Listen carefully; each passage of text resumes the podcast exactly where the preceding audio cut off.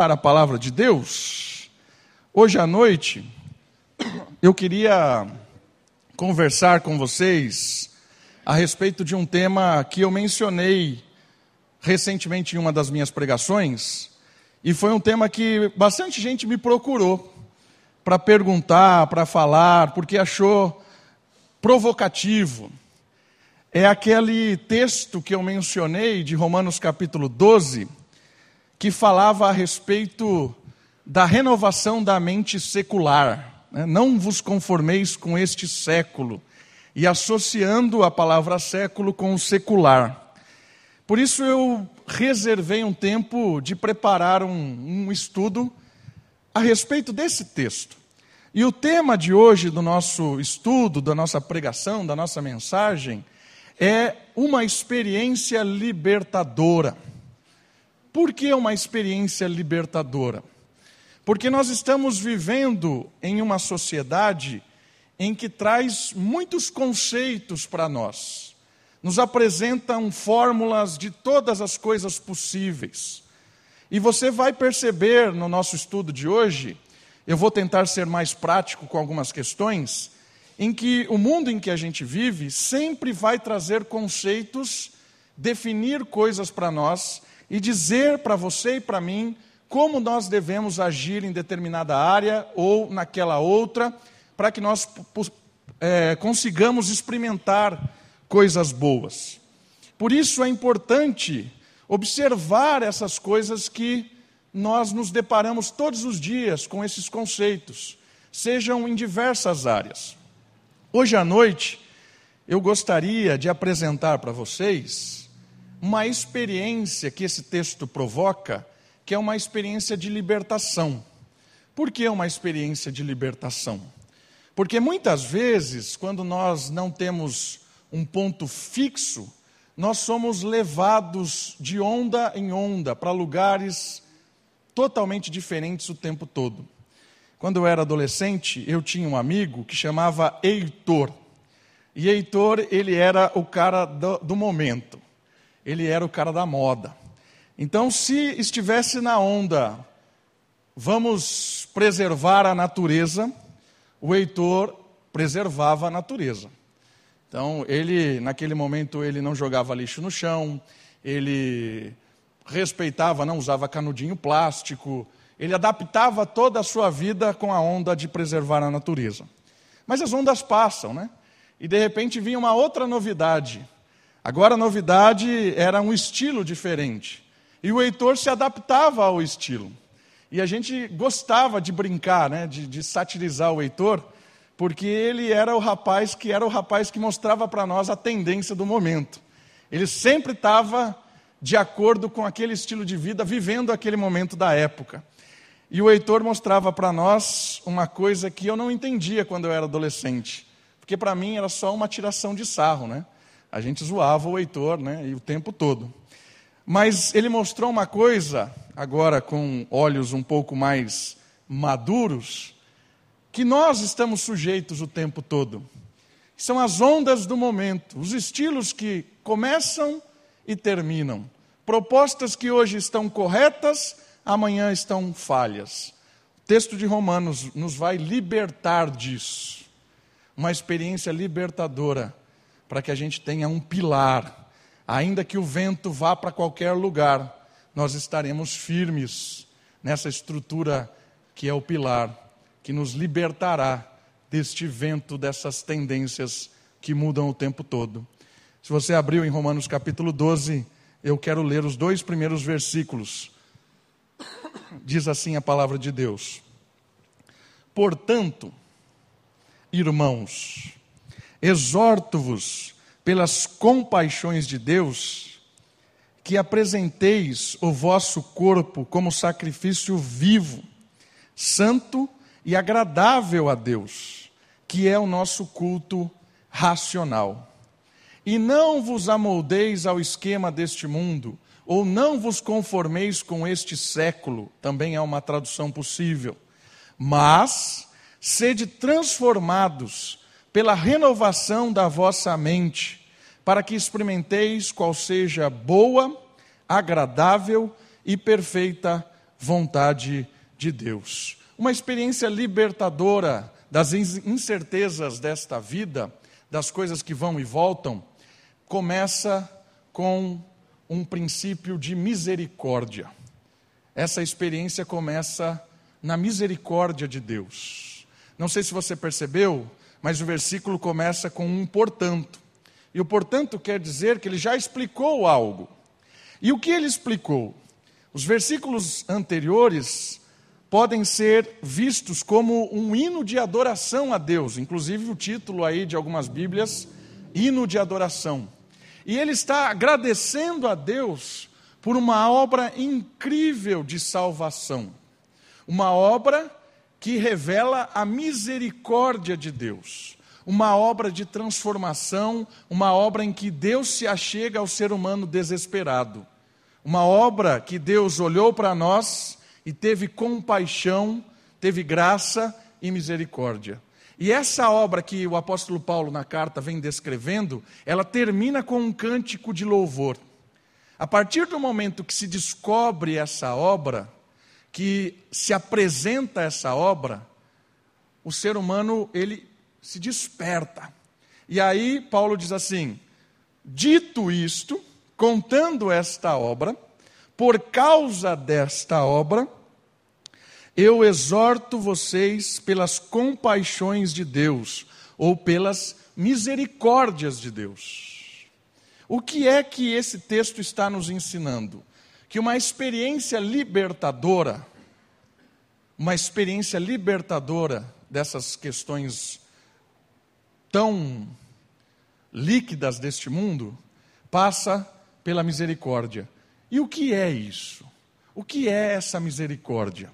O entendimento da misericórdia nos leva a uma ação libertadora, pois é este conhecimento que nos permite sairmos de um estado de miséria e passarmos a uma experiência, a experimentar, na verdade, passarmos a experimentar um estado de abundância. Saímos da miséria e passamos para a abundância. As misericórdias de Deus se renovam a cada manhã, para que possamos desfrutar de renovação.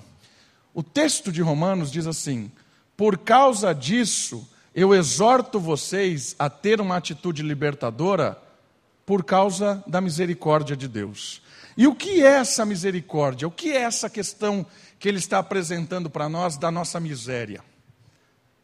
Queridos, isso aqui é fundamental entendermos. Todos nós éramos miseráveis de espírito. Misericórdia é a, a, a junção da palavra miséria e coração. A miséria do nosso coração. Nós éramos de forma desesperadamente separados de Deus, miseráveis espirituais. E essa miséria espiritual nos deixava pessoas escravas porque essa miséria espiritual tirava de nós um entendimento verdadeiro das coisas. O próprio apóstolo Paulo, na carta aos Efésios, capítulo 2, ele diz que nós éramos escravos de três condições. Nós éramos escravos do mundo, do diabo e de nós mesmos. Essa escravidão mostrava a nossa miséria. Quando nós estávamos distante da palavra de Deus, da experiência com o Senhor, nós éramos miseráveis. Olhávamos para esta vida e não compreendíamos. Tomávamos decisões insensatas. Achávamos que estávamos investindo nas coisas certas, mas não tinha nada a ver com nada. Estávamos desesperadamente separados da verdade de Deus, da graça de Deus éramos miseráveis. E por incrível que possa parecer, o ser humano nunca se viu assim. Quando nós estávamos longe de Deus, nós achávamos que estávamos fazendo coisas certas. O Heitor, quando ele estava na, na época de ser,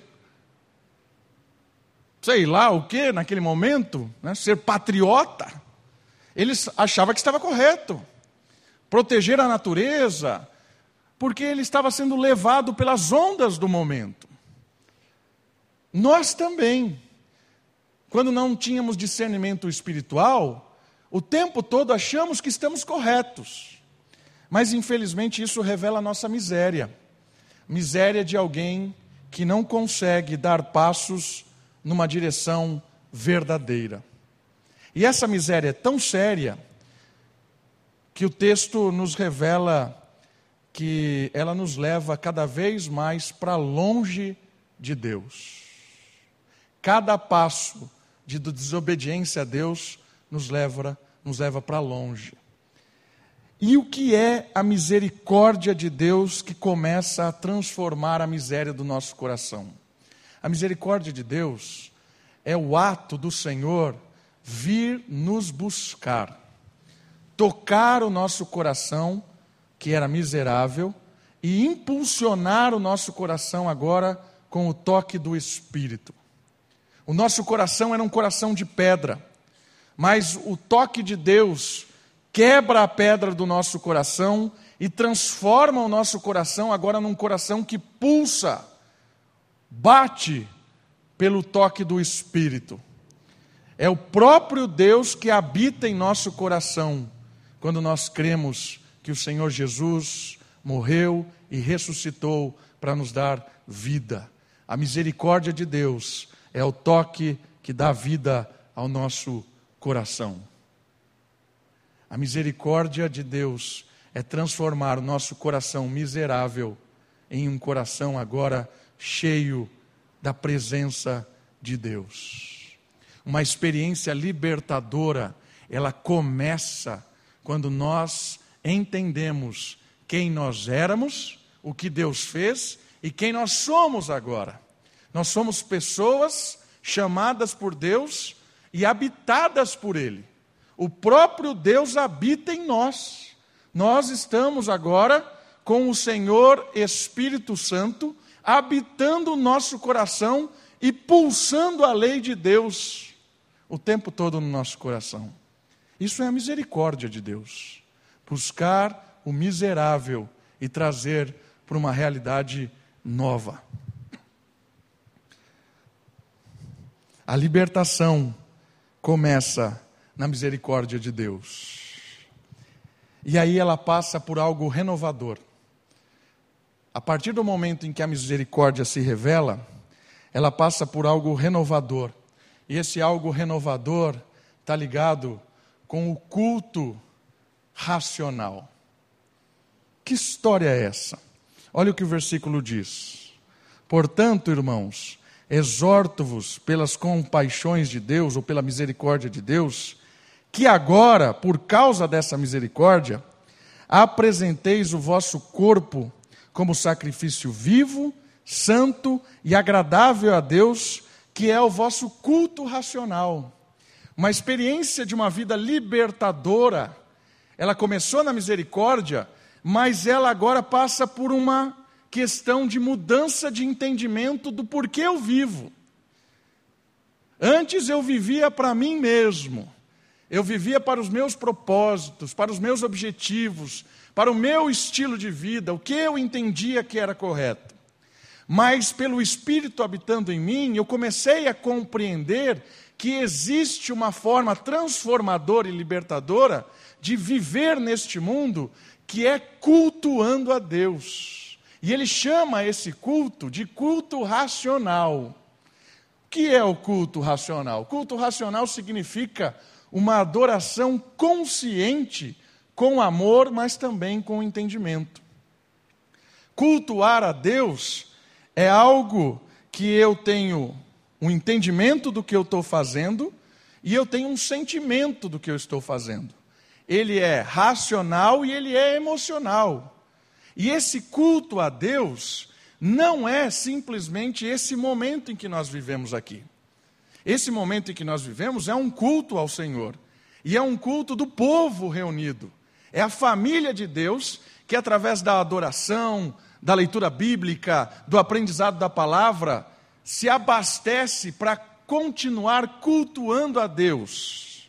Existem duas formas de culto: culto coletivo, que nós estamos fazendo aqui, e o culto individual.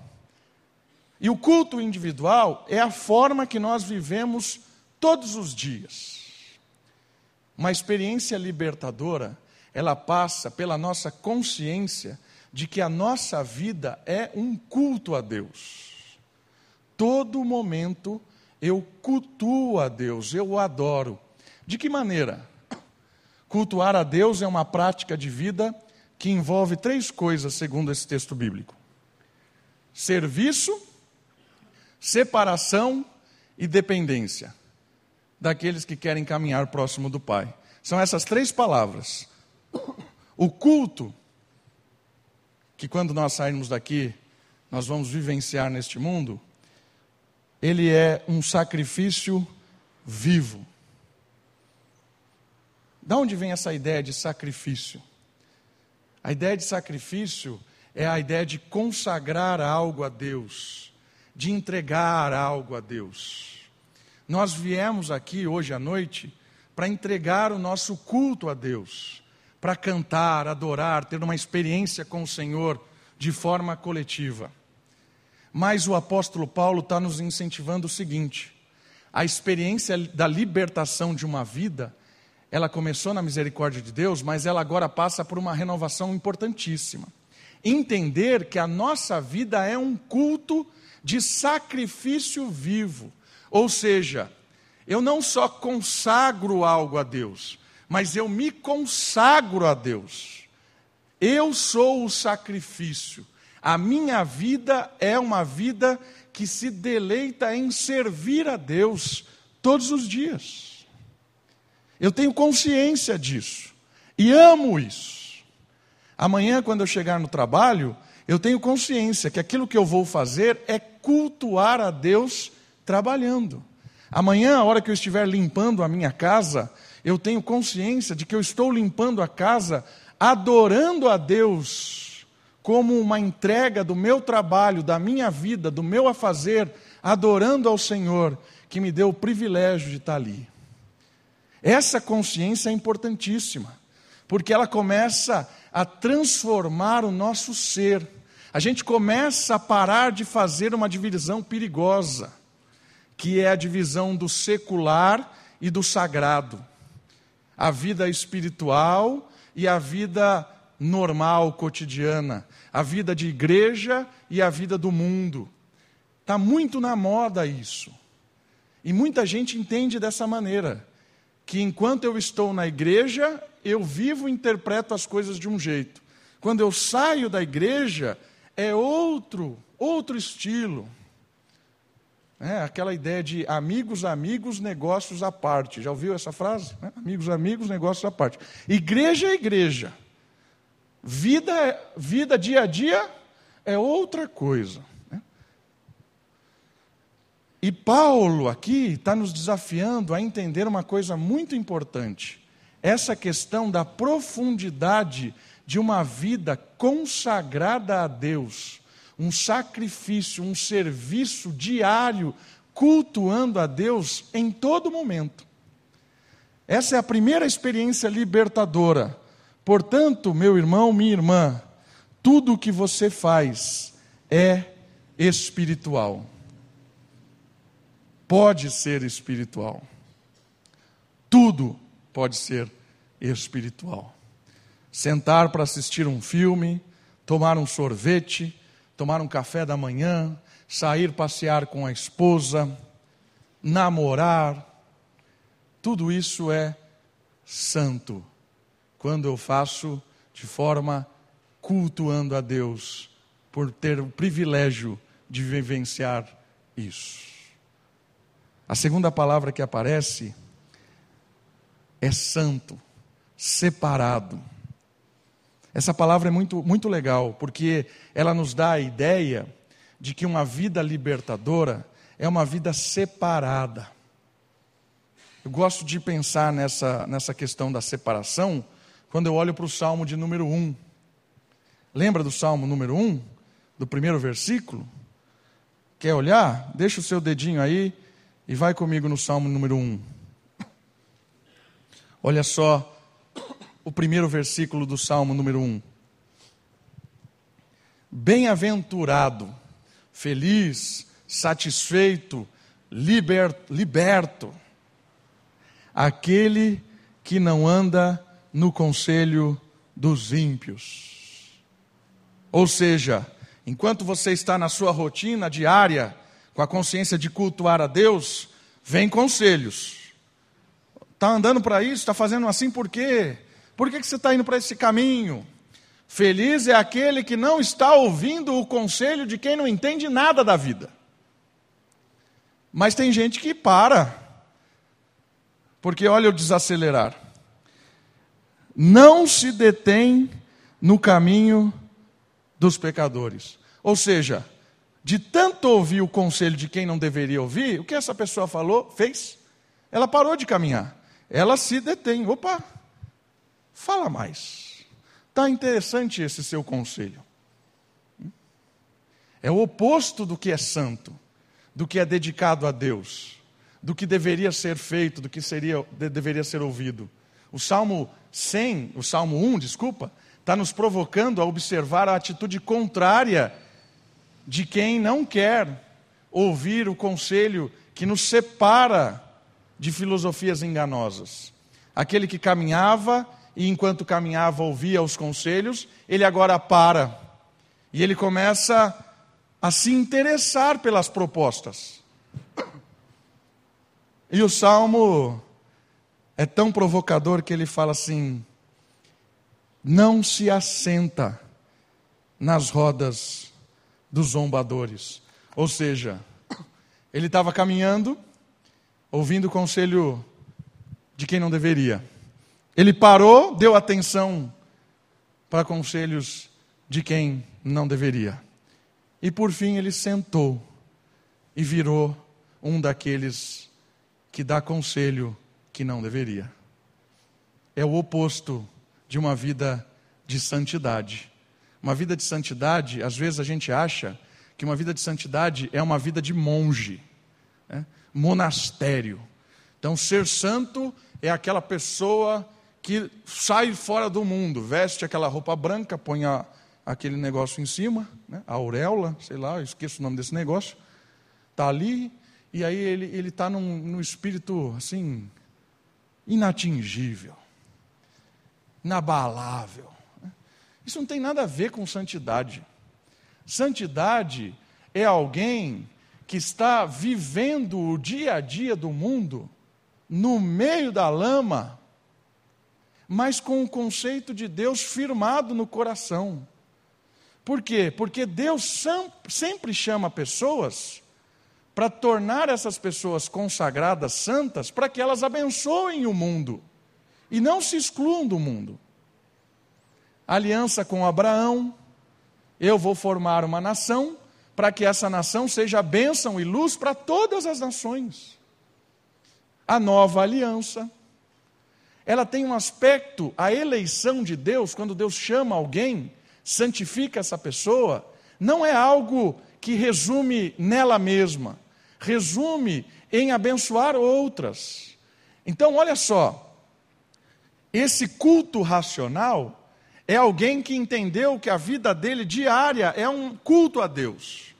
E que nesse diálogo com as pessoas, nesse dia a dia prático, ele tem conceitos diferentes daqueles que estão sendo apresentados. Então, enquanto ele caminha, alguém está falando uma coisa, ele, por conhecer a verdade, porque ele foi separado, foi liberto do entendimento corrompido, ele começa a dialogar com essa pessoa que está falando. Olha, meu amigo, eu estou caminhando aqui, você está falando isso aí, eu acho que você está errado. Ele não se detém aqui. Ele dialoga, cria uma conversa e ele continua. Por quê? Porque o coração dele está separado, convicto daquilo que deve ser feito. Santidade tem a ver com conhecimento da palavra para poder interagir e abençoar as pessoas. Porque talvez, enquanto ele passa pela roda do escárnio, ele pode proferir uma palavra santa e a pessoa que está sentada pode levantar e começar a andar com ele. Experiências de libertação. É isso a dinâmica de alguém que está liberto. E a última palavra tem a ver com agradável a Deus. E agradável a Deus tem muito, muito mesmo com essa questão da dependência. Agradar a Deus é estar próximo de Deus. É aquilo que nós aprendemos com Gênesis capítulo 17, versículo 1, quando Deus fala para Abraão: Anda comigo e será perfeito. Agrada-te. Venha caminhar comigo. E esse caminho, esse andar perto de mim, vai te deixar uma pessoa perfeita. Em que sentido de perfeição? Como Cristo.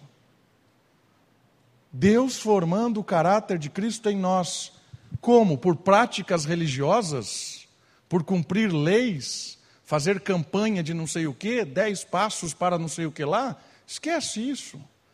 É dia a dia, cultuando a Deus no trabalho, conversando com o mundo, apresentando as verdades de Deus, tendo intimidade com o Senhor, orando, se entregando, se quebrantando, é caminhando que a gente vai sendo transformado por Deus. Isso é libertador.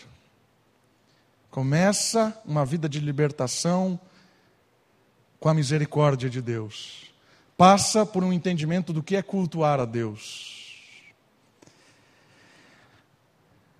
E ele chega num ponto que eu acho muito legal, que é o ponto da renovação da mente. O versículo 2. E não vos conformeis com este século, não vos amoldeis a este mundo, mas sede transformados pela renovação da vossa mente. E aqui eu quero deixar isso bem prático. O mundo é dinâmico. É o que a gente falou no começo do culto. As coisas hoje são certas, amanhã não são. A cada dia novidade aparece e coisas que até então eram atuais são deixadas para trás. Por isso é importante periodicamente avaliarmos as coisas para o nosso porto seguro se manter seguro, periodicamente renovando a mente. Se você quer ver como o mundo é dinâmico, vai lá no Google e digita coisas que fazíamos antigamente. Digita isso. Hoje eu digitei para ver o que aparecia. Apareceu como nós levávamos as crianças nos carros. É? Lembra disso? Minha mãe botava a gente lá no, na Brasília, lá atrás, eu e a minha irmã. Tinha um chiqueirinho na Brasília lá atrás, não sei o que, que era, acho que era um motor, não sei. E a gente ia lá, lutando. E minha mãe ia dirigindo o carro, com toda a segurança possível. Esse era o mundo. Nunca ninguém disse para ela que aquilo estava certo ou errado. Nós passamos agora por um outro né? Uma outra dinâmica. Hoje você tem que amarrar a criança para estar dentro do carro. Né? Muda-se as visões. Percebe? Eu não estou dando um senso de juízo quem estava certo e quem estava errado. Eu estou tentando mostrar para você que o mundo vai dizer uma coisa um dia e na outra o oposto. Um dia era correto um tipo de extintor de incêndio no carro, lembra disso? Depois deixa de ser. Isso é dinâmica da vida.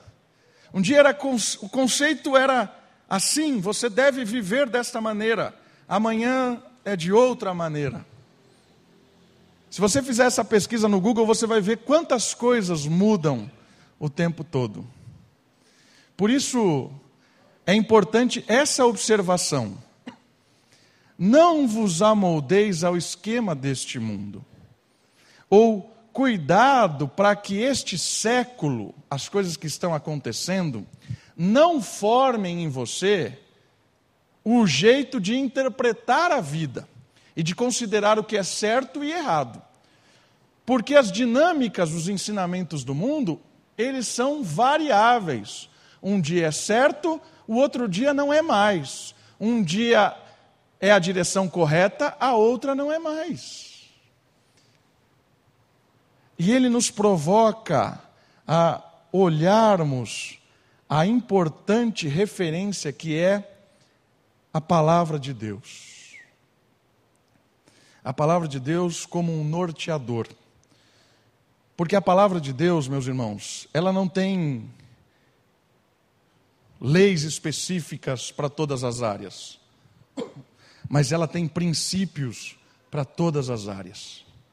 A palavra de Deus trata todos os assuntos possíveis com princípios eternos. Todas. Por isso nós temos um absoluto seguro para poder filtrar as coisas que todos os dias nos ensinam. Quero deixar isso prático. Vamos pensar.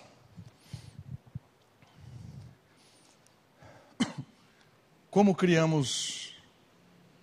Eu vou pensar nas experiências que eu vivi com a Sofia. Quando a gente era ah, pai fresco, né, tudo é novidade. A gente ouviu de tudo. Como ela deveria se alimentar, né? Então, um pediatra dizia uma coisa, outro pediatra dizia outra, outro pediatra dizia uma outra coisa, o que eu deveria fazer, ou não deveria fazer. Né? Para vocês terem uma ideia, quando ela tinha quatro meses, um pediatra disse para nós que ela estava obesa, que ela deveria parar de se alimentar do peito e começasse a comer frutas, que era mais saudável, com quatro meses.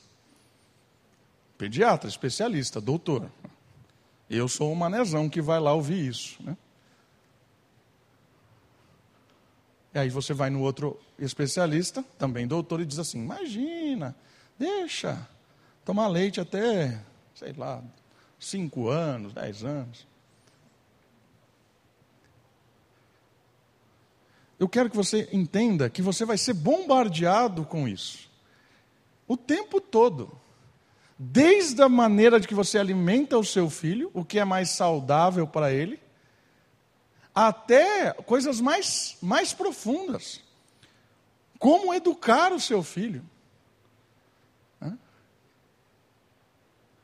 Hoje tem pais, não estou falando do mundo, não, estou falando crente, que tem aflição em dizer não para o filho, de repreendê-lo, vai traumatizá-lo. Não pode dizer não, não pode dizer que está errado, dá uma correção disciplinar, dor. Hum, jamais. A criança está destruindo o mundo. Não, mas é criança. Aí vem os especialistas e dizem: não, está certo. Né? O que eu quero que você entenda é que o século muda. Como é que os seus pais educavam você? Eu já voei. Né? Meu pai uma vez me jogou assim, voei.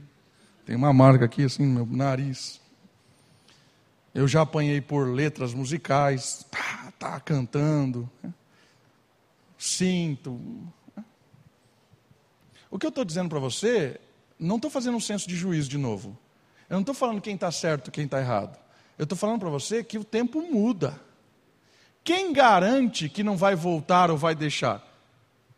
Percebe? O século, ele vai querer dizer para você que ele tem o melhor para o seu filho.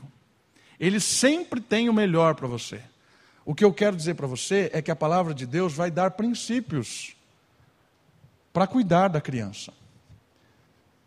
Só que nós, crentes, somos bobalhões nesse mundo. A última coisa que nós consultamos é a Bíblia. É a última.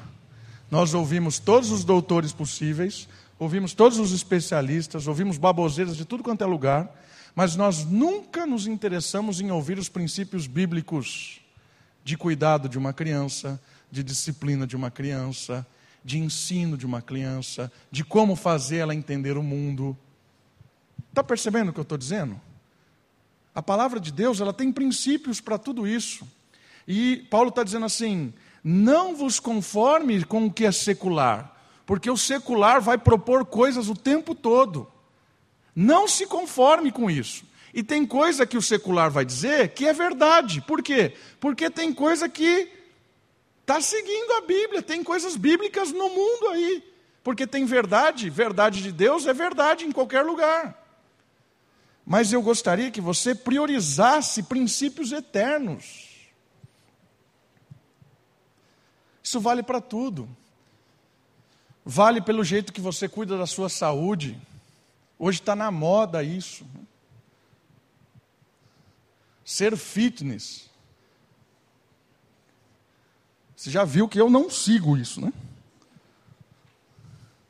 Mas isso é um, uma coisa louca, meu. Se você ficar ouvindo esse negócio, você fica doido. Porque vai te dar a maneira correta de fazer não sei o quê, de comer não sei o quê, o que é de Deus, o que é do diabo, o que é não sei o que lá, o que você tem que fazer, o que você não tem que fazer. Cara, uma doideira. E tem gente que entra nessa paranoia. A palavra de Deus nos dá princípios para cuidarmos do nosso corpo, para zelarmos do templo do Espírito, porque é algo bênção na nossa vida. Mas a última coisa que nós consultamos é a palavra. Ouvimos os especialistas, os, os youtubers, né? consultamos tudo. A palavra de Deus fica para o fim. Estilos de vida são as coisas que mais surgem na época. Cada coisa aparece uma hora. É, agora está na moda o negócio de um estilo de vida minimalista. Já ouviu isso? Vai lá no, na internet, digita lá, estilo de vida minimalista. Está na moda isso. Daqui a pouco vira, daqui a pouco a ostentação volta. Mas agora está voltando para o estilo de vida minimalista. Tem verdades nisso? Claro, como em qualquer lugar tem verdades. Porque a verdade de Deus está espalhada em qualquer lugar. Mas o que eu quero chamar a sua atenção é que se você ficar atento o tempo todo para este século, você não vive. Você se torna escravo deste século.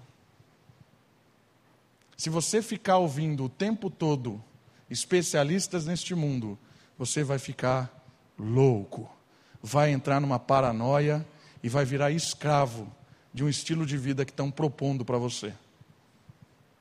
Eu quero sugerir para você que você tenha um outro Senhor, seja liberto desses e se torne escravo de quem quer realmente te libertar. Porque ou nós somos escravos do mundo, ou nós estamos escravos do Senhor. Ou servimos ao Deus deste século, ou servimos ao Deus da eternidade.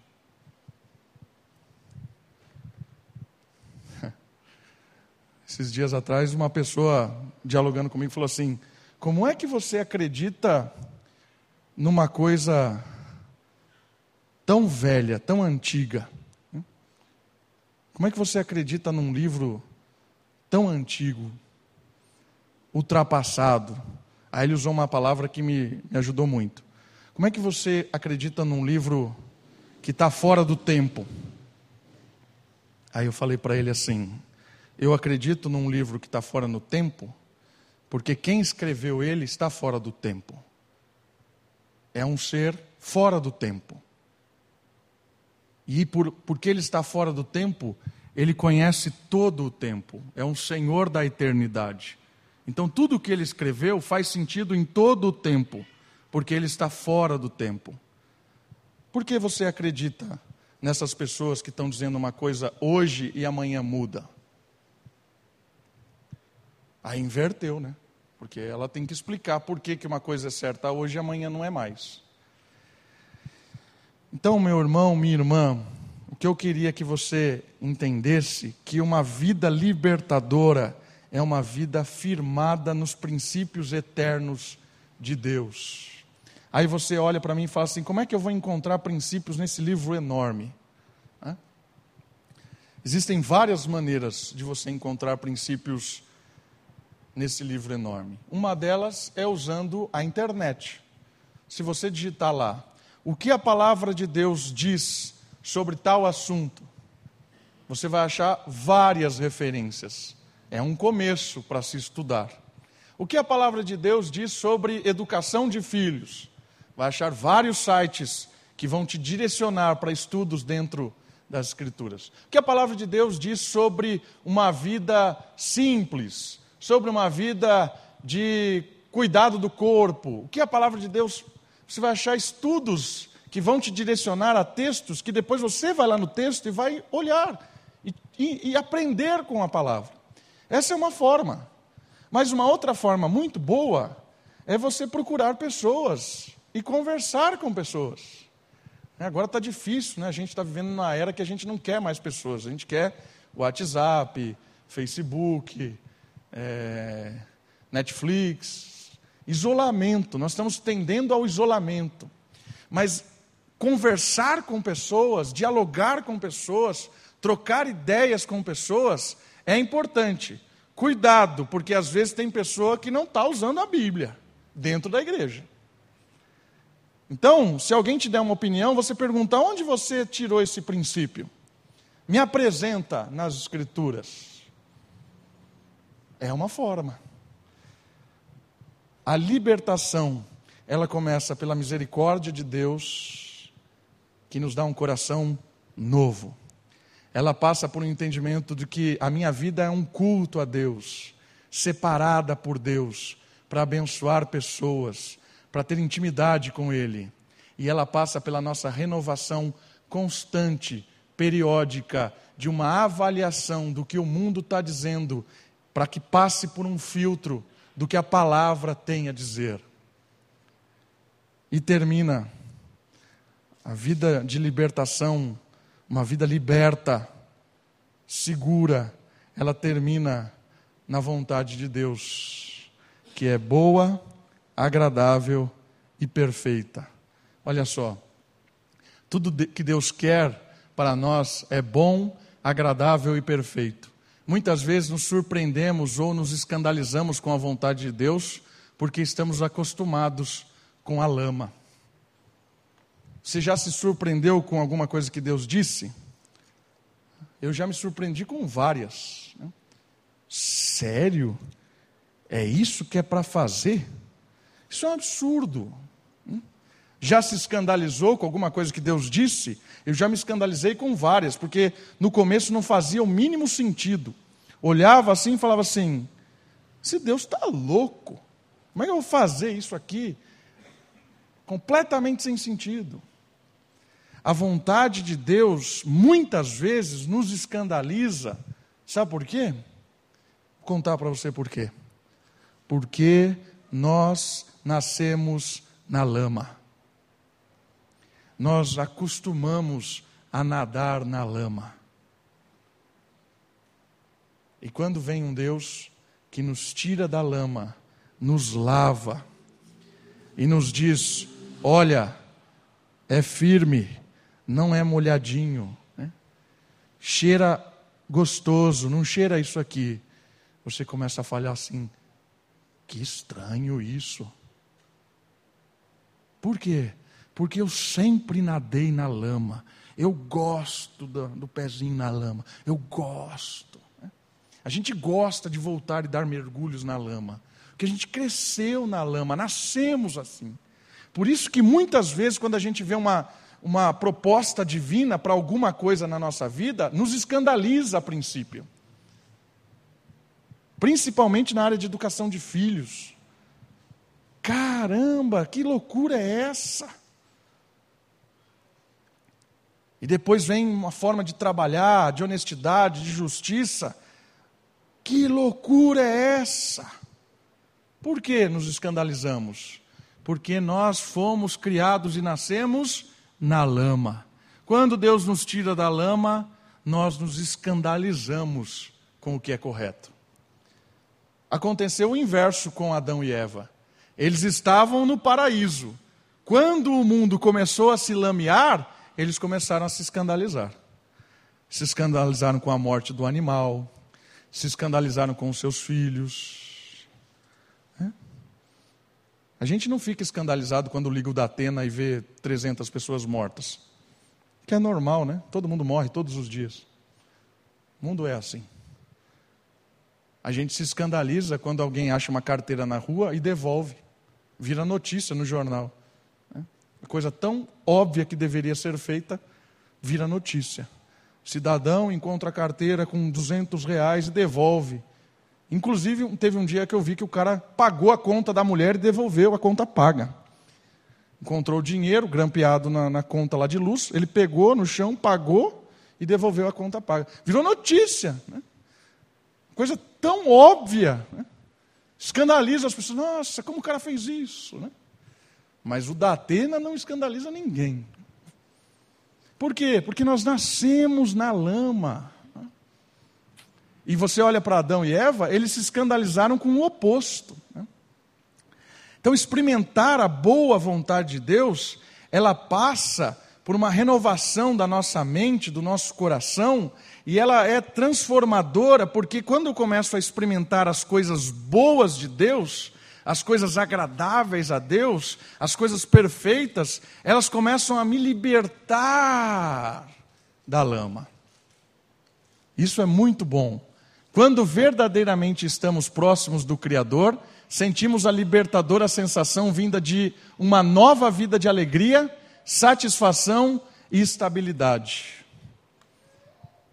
Proximidade de Deus vai fazer com que a gente entenda a boa, agradável e perfeita vontade de Deus. E mais do que entender, vai fazer com que a gente experimente dela, se desfrute dela. Por isso que é libertador, meu irmão, minha irmã. É libertador porque a partir do momento em que eu começo a pôr em prática a vontade de Deus, as coisas que eu aprendo de Deus, ainda que no meio em que eu estou vivendo está parecendo uma loucura, ainda que as pessoas olhem para mim meio estranho porque eu estou fazendo diferente, eu começo a experimentar uma transformação, uma libertação e um prazer verdadeiro. Todas as coisas que Deus nos diz, elas são libertadoras.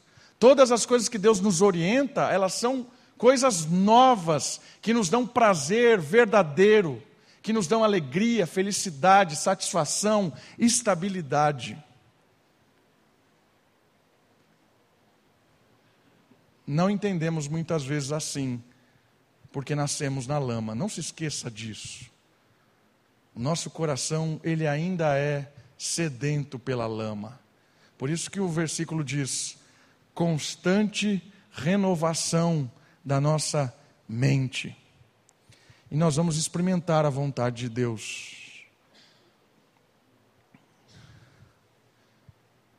Por que, que ela é boa, perfeita e agradável, a vontade de Deus? Não se engane, não é porque você vai sair daqui e você vai arrumar um emprego novo, não é porque você vai sair daqui e suas contas vão ser todas pagas, não é porque você vai sair daqui e nunca mais vai ficar doente, não é porque você vai sair daqui a sua vida vai sair do buraco. Não é essa a boa, perfeita e agradável vontade de Deus. Porque essas coisas são ilusórias e passageiras. As definições que muitas vezes nós temos de alegria, satisfação, prazer, felicidade, bem-sucedido, elas são mundanas eu queria que você renovasse a sua mente para que você experimentasse a vontade de Deus de verdade. E eu queria que você saísse daqui pensando uma única pergunta que eu quero terminar com essa pergunta. O que é para você uma vida bem-sucedida? Responda para você. Mas responda com sinceridade. O que é uma vida bem-sucedida? Essa, essa resposta vai te surpreender. Porque talvez se você escrever e depois ler, vai olhar para a palavra de Deus e falar assim: eu acho que isso aqui está meio esquisito. Né? Não tem como experimentar a boa, perfeita e agradável vontade de Deus se eu não pegar as definições que eu tenho e filtrar com aquilo que a palavra diz. Faça essa tarefa. Faça, responda essa pergunta. O que é uma vida bem-sucedida para você? Responda essa, essa, essa pergunta. Depois, se você achar que não foi muito sincero, avalie a prática da sua vida. O que você tem feito? Quais são as prioridades que você coloca? Como você tem investido na vida do seu filho, da sua filha, na sua própria vida? O que é uma vida bem-sucedida?